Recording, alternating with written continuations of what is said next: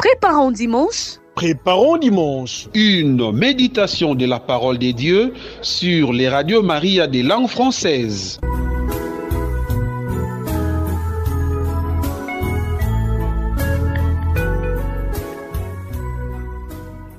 Chers amis auditeurs et auditrices francophones de Radio Maria, que la grâce et la paix du Christ soient sur vous. Soyez les bienvenus à l'émission Préparons dimanche. Je suis l'abbé Laurent Nadembega, directeur de Radio Maria Burkina Faso. Pour commencer, je vous invite à écouter les lectures qui nous sont proposées par l'Église pour ce premier dimanche du temps de carême dans l'année B. La première lecture est tirée du livre de la Genèse au chapitre 9, du verset 8 au verset 15, qui nous parle de l'alliance de Dieu avec Noé qui a échappé au déluge.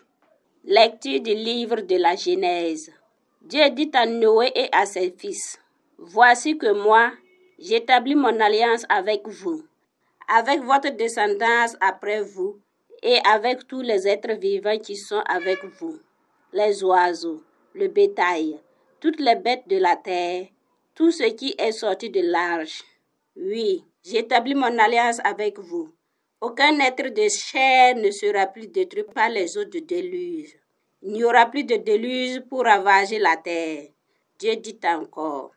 Voici le signe de l'alliance que j'établis entre moi et vous, et avec vous tous les êtres vivants qui sont avec vous, pour les générations à jamais. Je mets mon arc au milieu des nuages, pour qu'il soit le signe de l'alliance entre moi et la terre.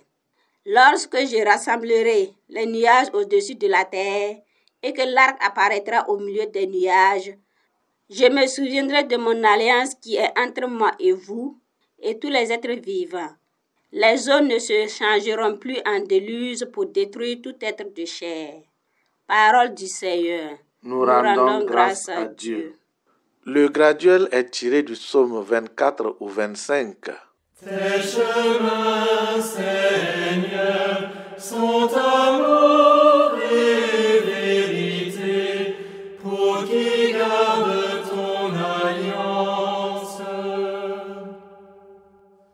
Seigneur, enseigne-moi tes voies. Fais-moi connaître ta route. Dirige-moi par ta vérité, enseigne-moi, car tu es le Dieu qui me sauve.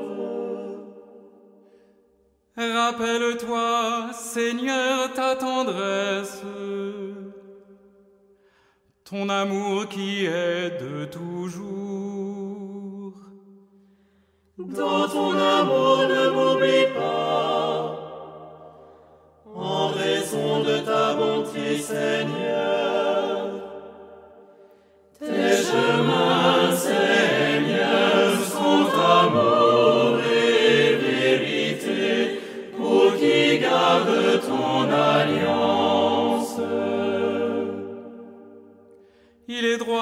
Il est bon le Seigneur, lui qui montre aux pécheurs le chemin.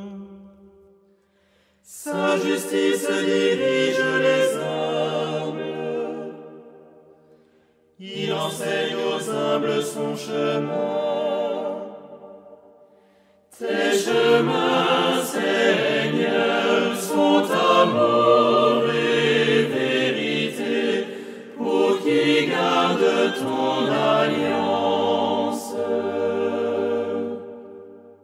deuxième lecture est tirée de la première épître de Saint Pierre apôtre au chapitre 3 du verset 18 au verset 22 qui parle du baptême qui nous sauve maintenant. Lecture de la première lettre de Saint Pierre apôtre. Bien-aimé, le Christ, lui aussi a souffert pour les péchés, une seule fois, lui, le juste pour les injustes, afin de nous introduire devant Dieu. Il a été mis à mort dans la chair, mais vivifié dans l'esprit. C'est en lui qu'il est parti proclamer son message aux esprits qui étaient en captivité. Ceux-ci, jadis, avaient refusé d'obéir au temps où se prolongeait la patience de Dieu, quand Noé construisit l'arche, dans laquelle un petit nombre, en tout huit personnes, furent sauvés à travers l'eau. C'était une figure du baptême qui vous sauve maintenant. Le baptême ne purifie pas de souillure extérieure, mais il est l'engagement envers Dieu d'une conscience droite et il sauve par la résurrection de Jésus-Christ, lui qui est à la droite de Dieu, après s'en être allé au ciel, lui à qui sont soumis les anges, ainsi que les souverainetés et les puissances. Parole du Seigneur. Nous Nous rendons, grâce, à à Dieu. Dieu. Et maintenant, écoutons la bonne nouvelle, l'évangile tiré de l'évangile de Jésus-Christ selon Saint Marc au chapitre 1 du verset 12 au verset 15. Jésus fut tenté par Satan et les anges le servaient. Tout d'abord, l'acclamation de l'évangile. Cette acclamation se réfère à l'évangile de Matthieu au chapitre 4, verset 4b. Ta parole, Seigneur, est vérité, et ta loi délivrance. L'homme ne vit pas seulement de pain, mais de toute parole qui sort de la bouche de Dieu. Ta parole, Seigneur, est vérité, et ta loi délivrance. Évangile de Jésus-Christ selon Saint Marc. Gloire à toi, Seigneur. Jésus venait d'être baptisé. Aussitôt, l'Esprit le pousse au désert, et dans le désert, il resta quarante jours tenté par Satan. Il vivait parmi les bêtes sauvages, et les anges le servaient. Après l'arrestation de Jean, Jésus partit pour la Galilée proclamer l'évangile de Dieu. Il disait, Les temps sont accomplis, le règne de Dieu est tout proche, convertissez-vous et croyez à l'évangile. Acclamons la parole de Dieu. Louange à toi, Seigneur Jésus. Chers frères et sœurs, je suis très heureux de vous accueillir pour cette méditation du premier dimanche de Carême. En lisant les textes de ce premier dimanche de Carême, j'ai été particulièrement surpris par la brièveté de l'Évangile. Quatre versets. Juste quatre versets pour commencer le Carême. Comme pour dire que pendant le temps de Carême, les mots servent peu. Il faut plutôt agir. Certainement nos résolutions sans être renouvelées en ce temps fort de l'année liturgique. Traditionnellement, c'est le récit de la tentation de Jésus qui est lu le premier dimanche de Carême. Chez Saint Marc, en cette année liturgique B, le passage est extrêmement court, mais garde toute sa richesse. Ces quatre versets en disent long sur le mystère du désert et du carême, du combat de Jésus, mais aussi sur le mystère de Pâques et du salut apporté à la création et annoncé à toute l'humanité. Ces versets portent en eux l'expérience de la vie spirituelle. Jésus vient d'être baptisé et est poussé par l'Esprit au désert. Le désert est tout autant le lieu de l'épreuve que celui de la rencontre avec Dieu. Jésus vient récapituler toute l'histoire du peuple hébreu, toute notre histoire. Après le baptême, la tentation. Et dans l'Ancien Testament, après la traversée de la mer Rouge, qui est considérée comme un baptême, l'épreuve du désert sous la conduite de Moïse. Nous pouvons aller voir dans le livre de l'Exode au chapitre 15, verset 22, où nous lisons Moïse fit partir les fils d'Israël de la mer des roseaux et ils sortirent en direction du désert de Chour. Ils marchèrent trois jours à travers le désert sans trouver d'eau. Le désert est le lieu où Dieu parle. C'est aussi le lieu de la tentation. Là, Dieu parle pour nous apprendre à résister à Satan. La tentation. La tentation en elle-même n'est pas un mal, elle est le prix de la liberté. Pour cela, il est nécessaire que Jésus aille au désert. C'est pour cela que l'Esprit le pousse au désert pour qu'il récapitule toute notre histoire. Au cœur des tentations, Jésus reste fidèle à son Père. Il nous donne l'exemple et nous invite à expérimenter que l'homme vit davantage de l'écoute de la parole de Dieu que de l'assouvissement de ses désirs. Comme dit saint Ambroise, Jésus, rempli de l'Esprit Saint, est conduit au désert à dessein pour provoquer le diable, car si celui-ci n'avait pas combattu, le Seigneur n'aurait pas triomphé pour nous. Pourquoi Jésus est-il au désert? Pour moi.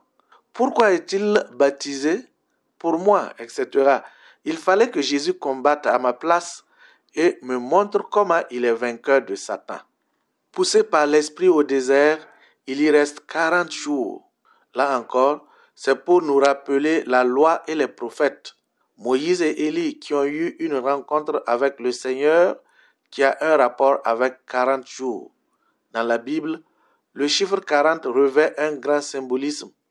Mais avant d'aborder la question du symbolisme du chiffre 40 dans la Bible, j'aimerais partager avec vous une curiosité dans notre vie ordinaire.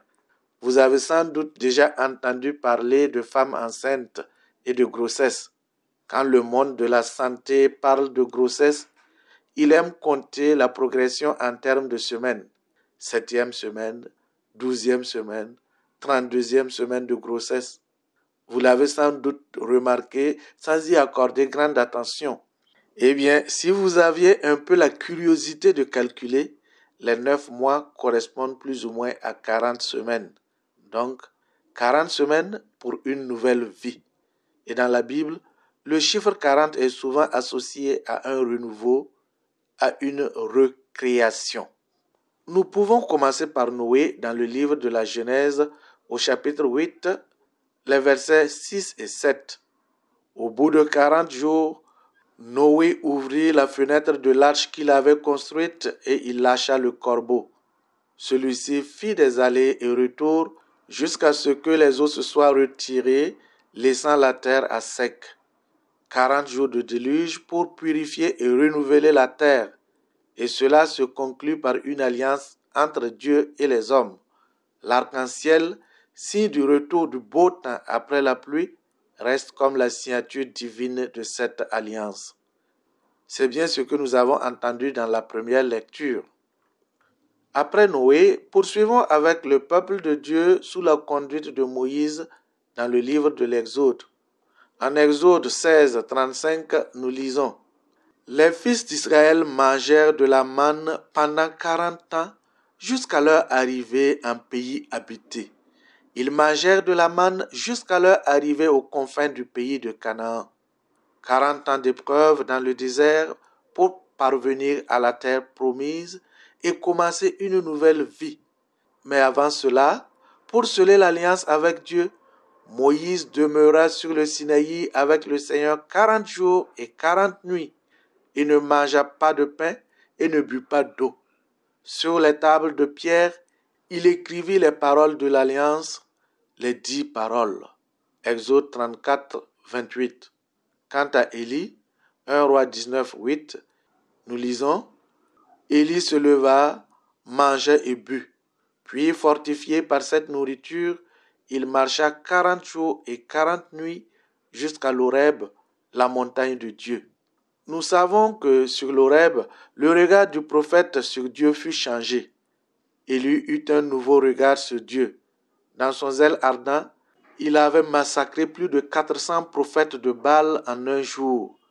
Il découvre maintenant le Dieu qu'il pensait alors défendre dans le souffle d'une brise légère et non dans le feu et les tremblements de terre qui fendent les rochers. Donc, ce n'est pas un hasard si Jésus a passé 40 jours au désert, non loin de l'oasis de Jéricho, sans manger ni boire. Il est dit encore qu'il était tenté par Satan. C'est tout ce que dit Saint Marc en ce qui concerne les tentations. Saint Matthieu, lui, décrit longuement les tentations de Jésus, tenté par Satan. De Satan, il en est question presque de la Genèse à l'Apocalypse. La première fois qu'on voit le mot Satan, c'est à propos d'un puits, un puits de discorde pour lequel tout le monde s'est bagarré, en Genèse 26, 21. Ils creusèrent un autre puits et se querellèrent encore à son sujet. Isaac lui donna donc le nom de Sitna, c'est-à-dire l'accusation, jusqu'à l'Apocalypse où il est dit, oui, il fut rejeté le grand dragon, Le serpent des origines, celui qu'on nomme diable et Satan, le séducteur du monde entier. Il fut jeté sur la terre et ses anges furent jetés avec lui. Satan est l'ange mauvais qui veut nous séparer du Seigneur. Apocalypse 12, 9. Satan est là au désert pour tenter et pour éprouver. Ce n'est pas Dieu qui envoie la tentation, ce n'est pas Dieu qui envoie l'épreuve. L'exemple qui me vient à l'esprit, c'est la correction apportée dans la nouvelle traduction du Pater. Au lieu de dire ne nous soumets pas à la tentation, nous disons plutôt ne nous laisse pas entrer en tentation. Le livre de Job aborde la question de la tentation quand le Satan demande au Seigneur de le laisser porter la main sur Job. Job 1, 11 à 12. Mais étends seulement la main et touche à tout ce qu'il possède. Je parie qu'il te maudira en face. Le Seigneur dit à l'adversaire, soit, tu as pouvoir sur tout ce qu'il possède, mais tu ne porteras pas la main sur lui. Et l'adversaire se retira. Une première fois, Satan essaie et ça ne marche pas. Il revient à la charge et demande à Dieu de lui permettre de toucher Job dans son corps. Le Seigneur y consent, mais seulement il ne devra pas toucher à sa vie. Nous pouvons voir tout cela en Job 2, 6 à 7. Tout ce qui arrive à Job, c'est le mal qui vient de Satan. Ce n'est pas une épreuve envoyée par Dieu. Le mal ne peut pas venir de Dieu. Mais à l'intérieur de ce mal, le Seigneur vient éprouver notre foi. C'est pourquoi on dit que c'est Dieu qui nous éprouve. Le Seigneur vient nous rejoindre pour montrer que l'épreuve peut être une preuve de la foi. En Deutéronome 8, 2, nous lisons Souviens-toi de la longue marche que tu as faite pendant quarante années dans le désert. Le Seigneur ton Dieu te l'a imposé pour te faire passer par la pauvreté. Il voulait t'éprouver et savoir ce que tu as dans le cœur. Allais-tu garder ses commandements, oui ou non? Il voulait voir comment tu allais vivre l'épreuve pour montrer ton amour pour lui. Donc, c'est Satan qui éprouve et le Seigneur est tenté ici par Satan. Si nous poursuivons, il est dit ensuite qu'il vivait au milieu des bêtes sauvages et les anges le servaient. Ce qui veut dire qu'il a été vainqueur de la tentation. Dans la parole de Dieu, les bêtes sauvages représentent les esprits mauvais, la cohorte de Satan la plupart du temps. Saint Pierre appelle Satan notre adversaire un lion. Soyez sobre, veillez. Votre adversaire, le diable, comme un lion rugissant, rôde, cherchant qui dévorer. C'est ce que nous lisons accompli tous les mardis. 1 Pierre 5, 8. Et à notre baptême, où nous retrouvons la grâce première de ce que Dieu a voulu pour nous dans la création, on est appelé roi. Là, nous faisons un clin d'œil au catéchumène et nous prions pour tous ceux qui, après 40 jours de préparation intense, vont être baptisés à Pâques pour une vie nouvelle. Ils seront alors déclarés prêtres, prophètes et rois. Rois sur quoi? Sur les bêtes sauvages, justement. Il est écrit en Genèse 1, 26 à 28, Dieu dit à propos de l'homme, qu'il soit le maître des poissons de la mer, des oiseaux du ciel, des bestiaux, de toutes les bêtes sauvages et de toutes les bestioles qui vont et viennent sur la terre. Et juste après, Dieu les bénit et leur dit, Soyez féconds et multipliez-vous, remplissez la terre et soumettez-la. Soyez les maîtres des poissons de la mer, des oiseaux du ciel et de tous les animaux qui vont et viennent sur la terre. Être en paix avec les bêtes sauvages veut dire dominer toutes ces forces mauvaises. Jésus accomplit ainsi les temps messianiques déjà annoncés par le prophète Isaïe. Le loup habitera avec l'agneau, le léopard se couchera près du chevreau, le veau et le lionceau seront nourris ensemble, un petit garçon les conduira. Il n'y aura plus de mal ni de corruption sur toute ma montagne sainte. Isaïe 11, 6 et 9. Jésus, on peut le dire, instaure une nouvelle alliance comme une recréation. Jésus instaure une nouvelle harmonie au sein de la création harmonie de la terre symbolisée par les bêtes sauvages, harmonie du ciel symbolisée par la présence des anges. Donc, Le Seigneur est en paix avec les bêtes sauvages. Il est vainqueur de toutes les choses mauvaises. Il remet chaque chose à sa place. Les bêtes sauvages soumises, les anges à son service. Voilà l'ordre normal des choses dans la création au début. C'est ainsi que ça devrait se passer. Les bêtes sauvages soumises et les anges à notre service. C'est d'ailleurs pour ça qu'ils ont été criés. Allons voir dans le psaume 103, verset 20. Bénissez le Seigneur tous les anges, héros puissants qui accomplissez sa parole, attentifs au son de sa parole. Donc, au service de la volonté du Seigneur. Les bêtes sauvages sont à leur place, les anges sont aussi à leur place. Ils le seront toujours auprès du Seigneur. Il est le Seigneur des anges. Rappelons-nous au moment de l'agonie. Alors lui apparut venant du ciel un ange qui le réconfortait. Luc 22, 43. La place de Satan, c'est sous nos pieds. La place des anges, c'est au service de la volonté du Seigneur. Ce texte du premier dimanche de carême se termine avec Jésus qui annonce la bonne nouvelle. Ayant vaincu le mal, ayant réconcilié la création, Jésus le Messie ne retourne pas dans son atelier de Nazareth. Il peut partir en Galilée pour annoncer aux humains la réalisation des promesses. Les temps sont accomplis. Le règne de Dieu est tout proche. Autrement dit, la victoire sur Satan annonce le règne de Dieu, annonce le royaume de Dieu. La victoire, c'est ça. Et voilà ce que dit Saint Augustin. Dans le Christ, c'est toi qui étais tenté, parce que le Christ tenait de toi la chair pour te donner le salut, tenait de toi la mort pour te donner la vie, tenait de toi les outrages pour te donner les honneurs. Donc, il tenait de toi la tentation pour te donner la victoire. Et le rapport entre la victoire sur le mal et le règne de Dieu, c'est Origène qui nous en parle dans un très beau texte. Si nous voulons que Dieu règne sur nous, que jamais le péché ne règne dans notre corps mortel. Ainsi, comme dans un paradis spirituel, le Seigneur se promènera en nous, régnant seul sur nous avec son Christ. En dernier ressort, c'est ce que veut Jésus pour nous. Avec le seul outil de sa parole, il va de village en village, il proclame la bonne nouvelle et invite à la conversion pour une vie nouvelle. Convertissez-vous et croyez à l'Évangile, clame-t-il. Saurons-nous entendre sa voix durant ce temps de désert que nous offre l'Église?